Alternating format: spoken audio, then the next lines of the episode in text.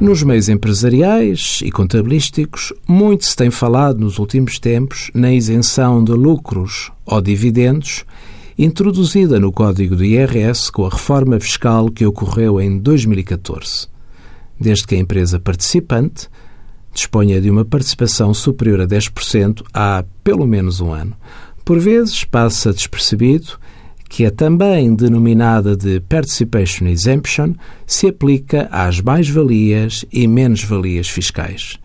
O Código do IRC estabelece que não concorrem para a determinação do lucro tributável dos sujeitos passivos de IRC, com sede ou direção efetiva em território nacional, as mais e as menos-valias realizadas na transmissão onerosa de partes sociais detidas. Para beneficiar desta norma, basta que a participação seja detida ininterruptamente por um período não inferior a 24 meses, independentemente da percentagem de detenção.